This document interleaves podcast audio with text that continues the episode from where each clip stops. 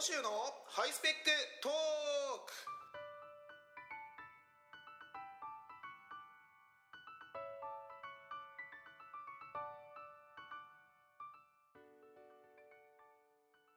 皆さんこんにちは。小野州のハイスペックトークのお時間でございます。あの昨日ね野球を見に行ったんですよ。横浜スタジアム。あのハマスタとかって最近はね略してますよね。あの横浜 d n a ベイスターズとあのオリックスの試合だったんですけどもあのー、仕事帰りにねあの今勤務場所が横浜なので、まあ、仕事帰りに行けるんですけども、まあ、行ってきたんですね、まあ、試合自体はあのベイスターズが、えー、6対3で勝ちましてあのまあ、いい試合だった、まあ、あの試合の内容自体はまあ別に今回どうでもいいんですけどね。あの野球好きなんですよ。見るのが。あのやあのやったことはないのでやったことがないっていうと、まあ、ちょっとまともにやったことはないので全然できないんですよ。見るのがねあのやっぱ面白くてすごく好きで、ね、あの最近は本当にあのベイスターズずっと注目してるんですけどあのー、野球の野球場で応援するの恥ずかしくないですか？これどうですかね。あの例えばその横浜ベイスターズだったら4番バッターに筒香選手っていう人がいるんですね。あの全日本の4番もあの WBC で打ってたような非常にあの有名な選手。これ今季はちょっと調子悪いんですけどあの筒香選手の打席にはみんなで両手をこうやってあこうやってって言っても見えないですね。あの両手を前に出してあの応援最初最初そこからファンファーレで始まるんですけどそういうことするの恥ずかしくないですか？あのなんすかねあのでベイスターズは得点が入ったらあのみんなであの応援歌を歌って最後に「あの万歳万歳万歳」って3回万歳をするんですよ。恥ずかしくないですか？あの恥ずかしいんですよそれやるのが。あのー、ななんて言いますかね。あのー、は恥ずかしい。まあそんなこと言ってると、まあ、それそんなことよりもこんなハイスペックトークとかやってるのがよっぽど恥ずかしいだろうっていうふうにあのー、まあ、言われるんですけど言われるっていうか言われたことはないんですけどあのまこれは被害妄想なんですがななんすかねなんかみんな人と同じタイミングで何かそのやるのがねなんかちょっとその自分でやっててな何とも言えない気持ちになるんですよね。まあなんでかっていうと多分あの僕が友達がいないのであの一人で野球を見に行ってるからだと思うんですけど大体その周りの人とか見てもねあのやっぱグループで来てるんですよね2人連れでカップルとかなんかその親子とかあの会社帰りのサラリーマン4人組とかね。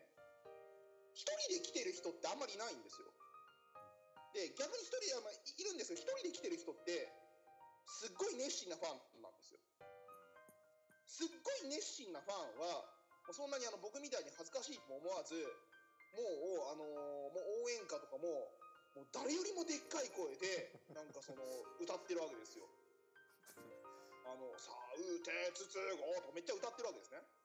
それはそれでいいと思うんですよ。僕そこまでじゃないからそういうこともできないしでも一人でなんかそういうことやってるのも恥ずかしいけどでもなんかみんながそうやってなんかその手を挙げて「万歳!」とかやってるとこで何もやらないっていうのもなんか逆にそのこいつ何なのみたいな感じになるのも恥ずかしくなんか非常に中途半端になんかちょっとだけ手を挙げて万歳とかやるっていうね、あのー、それが今悩みなんですよ。野球を見に行くにあたって。あの思い起こしてみたらあれ皆さん10年ぐらい前の横浜ベイスターズ。まだ TBS が親会社だったと思うんですね。その時も年に1回か2回ぐらい横浜スタジアムに行ってたんですけどあのその時人気が全然なくってねベイスターズ弱いし。なんか球団もやる気がねえとかって言われてて。で、ガラガラだったんですよ。あの外野席の応援団の皆さんはあのもうものすごくその熱心に応援されてたんですけどその時から。内野席のあの微妙な席のあたりってぜあのお客さんほとんど入ってなくてで、あの静かに座って見ててあのなんか得点シーンとかで盛り上がった時なんかは得点シーンで盛り上がった時わーっていうぐらいは僕もその自然にできるんですけどそれぐらいであのなんか静かに落ち着いて見れてたんですけど今そんなもうほんと超満員なんであのでねままあみんながそんななんかその応援歌とか歌ってるとこ一人なんかポツンとしてたらうわなんかやべえやつだみたいな感じになっちゃってね。だからそこがそのあのあれなんですよね。だから最近そのベイスターズ人気が出ちゃってチケット取りにくいみたいな話もあるんです。チケットが取りにくい以上に内野席でもみんな応援をしてて内野席でもなんかその応援しないと気まずいっていう問題がねななんなんですかねこの感じね。なんつうかその昔からそうなんですよね。合唱コンクールとか恥ずかしくなかないですか？みんなで同じ感じでこう動いてみたいななんかね。まあまああのーまあ要はですね自意識が過剰なんですよ。誰も見てないわけですよねあの僕がいくら恥ずかしいと僕が例えばみんなと合わせてねあのあの一緒になんかすごいでっかい声で応援歌歌おうがみんなが盛り上がってる人なんかもう一人で座ってようがもう周りの人は多分僕のことなんか何も気にしてないと思うんですけど自意識が過剰なんですよ。で自意識過剰ってやっぱり恥ずかしいですよね。あのもう自意識の話で言うとあのやっぱツイッターあるじゃないですか。あれでやっぱりあのエゴサーチとかしちゃいますよね。うん。でエゴサーチしちゃうんですけどあのエゴサーチをしたっていうこと人にめちゃくちゃ言いたくなくないですか？エゴサーチししてる人見るとなんかうわー気持ち悪いみたいな感じになるでしょ？いや芸能人とかだったら別ですけど僕なんか全然あの普通のね何の変哲もない一般人ですから一般人が何エゴサーチなんかしてんの気持ち悪いみたいな感じになりませんか？いやでもしちゃうんですよ自意識が過剰だから。あのーでその結果、あのーまあ、たまに見つけちゃうわけですね、うん、でで何とも言えない気持ちにねなる。あの僕今そのえっ、とちょっと職場が今年の4月からちょっと別の職場になりましてあの仕事自体辞めたわけじゃないんですけどちょっとあの今までとは少し違った仕事をしてましてね。でそれでそうするとあの僕があの一部の人たちの間で僕がその仕事辞めたらしい。そこからなぜかデマが広がって僕が仕事辞めてなんか落語家を目指してるらしいみたいななんかよくわからないあのーは話が回ってるのをそのエゴサーチしたら見つけてしまって超面白いじゃないですかこんな話。僕は全然仕事なんか辞めてないのになんかそのいやツイッターって怖いなデマって怖いなネット上のあのデマって怖いなみたいな話でね僕が仕事を辞めて落語家目指してるみたいな話すげえ面白いんですけどでもこの話を人にするとあいつエゴサーチしたんだ自意識過剰気持ち悪いみたいな感じになっちゃうじゃないですか。だからなかなか言えずになかなか言えずにって言ってこんなこんなところで言ってる時点でなんかもう本当にあのいや恥ずかしくてたまらないんですけどまあねこんな恥ずかしいハイスペックトークなんてやってるね時点でもうそのこの枠内においては自意識っていうものはねもう本当に僕の自意識が爆発したような場ですからねそこはもう何とかご容赦していただきたいというふうなことでね。はい、えー今後もねあのどんどん自意識をね高めてねあの自意識、えっと、ハイ自意識でいきたいと思いますね。はい。そんなところですナーの方いいですか椎名さん。あはい。椎名さんコーナーに行く前に椎名さんの自意識はどうですか？そそんな質問？ええ。自意識はあのあ過剰ですけどええ。だいぶあの薄まってきた感じはしますよ。そうですか。最近はもう、うん、全然会社も寝癖で行ってますし。うん。会社寝癖で行くのは自意識過剰に完結するかどうかじゃ それは社会人としての身だしなみっていう。この前まあ確かに椎名さんもともと自意識はそうですよね。高いですよね。濃厚ですよね。はい。でもだいぶ。天下一品のラーメンみたいなもんですよね。持たれるやつですよね、うん。うん、まあ。薄まってきましたか？薄まってますよ。はい。気にならない。椎名さんもあのツイッターエゴサーチとかしますか？僕昔してたんですけどでも全然しても出てこなくなったから しなくなり 昔ははいじゃあコーナーの方行きましょう。じゃあお願いします。お願いします。これです。この週のハイスペック Q&A はい、えーこのコーナーは、えーネット上にある、えー質問に、えーバリ雑言を私が浴びせ浴びせかけるコーナーでございます。はい、えーと椎野さんが今チャットで送ってくれました今日もスカイプで撮っておりますこれは椎名さんどこのあれですか？毎日新聞ですか毎日新聞ですはい、えー、と毎日新聞の人生相談のコーナーからですね、はい、読み上げます。友人が自己啓発セミナーにハマっていることが分かりました。服装や化粧もすっかり変わり、これが本来の私と言います。実際、とても生き生きしているようにも見えます。しかし、連絡は途絶え、彼女は最近始めたブログに、過去の間違っていた自分を一掃すると繰り返し書いています。私との関係も全否定されたようで悲しいです。見なければいいのですが釈然とせず気になって見てしまいます。32歳女性。これもうすごい面白い質問じゃないですか。こ いいの来ましたね。れはいいですね。いやー。いやこれはねこんな簡単な質問ないですよ。この32歳女性も一緒に自己啓発セミナーに行けばいいんですよ。そしたらあの生き生きするんでしょ？それしかなくないですか？なくないことはわかんないですけど。だってこの人だってこの人の質問は何何なんですか？見なければいいのですが釈然とせず気になって見てしまいます。どこが質問なのかな？うん。友人を自己啓発セミナーから抜け出させたいってわけじゃないですよね。うん。で私との関係を全否定されたようで悲しい。見なければ釈然と気になって見てしまいます。だからどこが質問なのかな？悲しいってことが言いたいんですね。なるほど、なるほど。あだから、それは、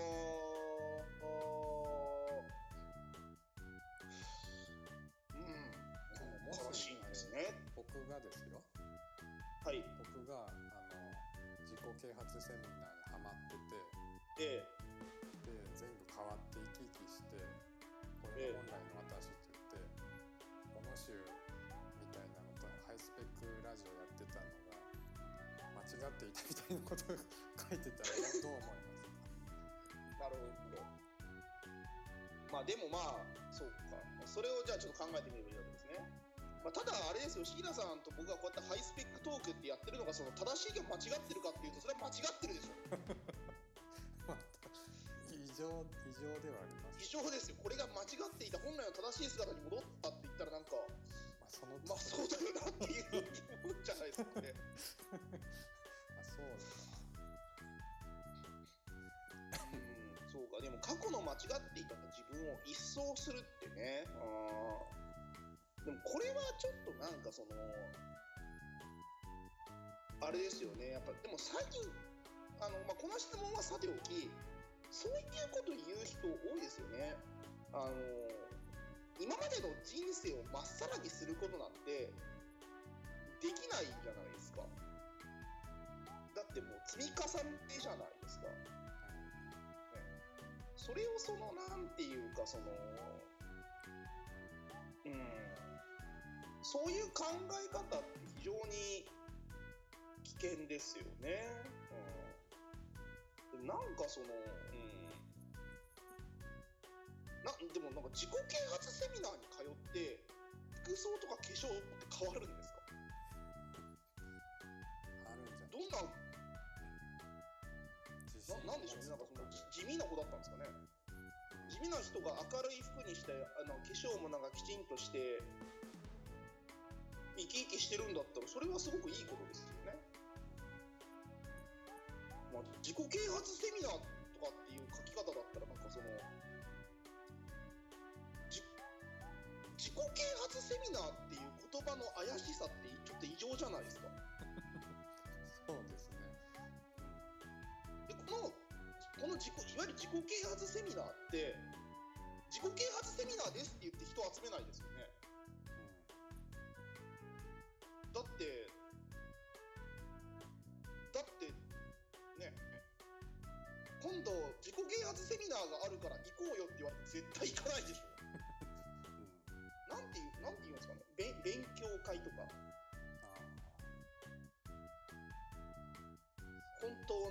本当の自分を知る会ってやばい。ななんかなまあそのどうなんでしょうね。おお金とか巻き上げられるんですかね。ハマってるって書いてあるから結構どんどん出しちゃうんじゃないですか。なるほど。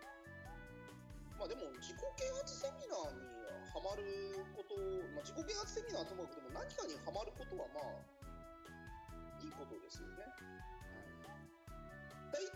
あれじゃないですかその最近の漫画とかなんかアニメとかって何かにハマって変わるみたいなのあが多くないですか？ね、だってそのね「あのスラムダンクだって桜木花道がバスケにハマって変わったわけでしょ？最近のアニメって言って出てくるのが「スラムダンクっていうのがちょっと今自分でもびっくりしましたけど。すごいな。まあでも出会って変わるみたいなね。はい。あとこうなんですかね。あのなんか音楽と出会って変わるみたいなね。はい。でなんかあのほら車に乗ってその車車の運転でみたいなこと。えななんですかそれ。えっ、と今はあのイニシャル D とあイニシャル D と同じ時期に連載したオーバーレブっていうのを考えてたんですけど、ー伝わりづらいですねちょっと、うん、いやオーバーレブって言おうと思ったんですけどオーバーレブあんまり一般的じゃないなっていう。古いし最近じゃないし。何かにでもハマってでも実際にどうですかね？なんか何かにハマって変わりますかね？